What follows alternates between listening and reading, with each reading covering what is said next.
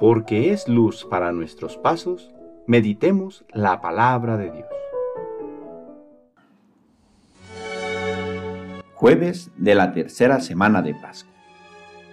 El recorrido de esta semana a través del Evangelio ha sido muy interesante. Nos ha conducido a fortalecer nuestra fe en Jesús, a buscarlo solo a Él que es el pan de vida eterna y que hoy nos descubre que ese pan es su carne que se nos da como alimento.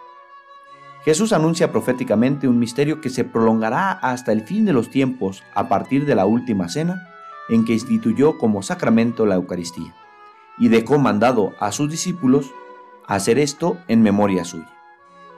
Desde entonces y hasta nuestros días, reconocemos que Jesús no solo se ha hecho hombre por amor a nosotros, sino que ha querido hacerse pan para alimentarnos y fortalecernos en el camino de la vida estableciendo un punto de unión más íntimo en nuestro mismo cuerpo, pues cuando lo comulgamos nos unimos a Él, dándonos las gracias necesarias para poder hacer realidad las palabras de su Evangelio en nuestras vidas.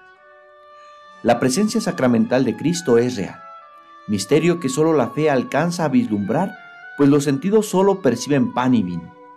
Realmente reconocemos que por las palabras de la consagración, todo entero se hace presente el Señor Comemos su carne, bebemos su sangre y nos hacemos parte de Él. Es Cristo quien nos une a sí mismo en este sacramento. Ante la incredulidad de muchas personas, Dios ha realizado muchos milagros a lo largo de la historia para confirmar que Jesús está realmente presente, que es su carne y es su sangre, haciendo en algunos casos visible lo que ordinariamente aparece oculto a los sentidos y solo es percibido desde la fe. Pidamos al Padre fortalezca nuestra fe, que descubramos a Cristo siempre presente en este misterio y le rindamos la adoración que Él quiere recibir, ser un pan que nos alimenta, que entra en nuestro ser y nos transforma. El Señor esté con usted. La bendición de Dios Todopoderoso, Padre, Hijo y Espíritu Santo, descienda sobre ustedes y les acompañe siempre. Que tengan buen día.